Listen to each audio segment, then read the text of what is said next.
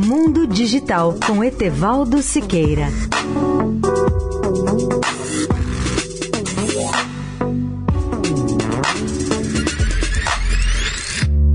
Olá, amigos da Eldorado.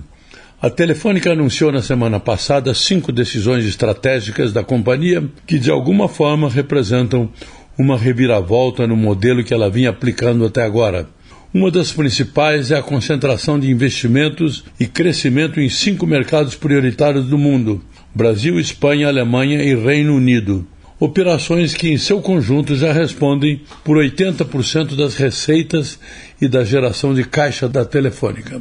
Outra decisão vai agrupar as demais operações latino-americanas em um só grupo ou spin-off operacional sob a gestão única e possível, venda ou atração de novos investidores. A expectativa com as novas medidas e a geração de mais de 2 bilhões de euros adicionais de receita e dois pontos percentuais a mais na margem de fluxo de caixa operacional, o FCO. Já as demais operações da América Latina, Argentina, Chile, México, Colômbia, Venezuela e Peru, serão dirigidas por Alfonso Gomes, que até agora respondia pela Hispan Norte.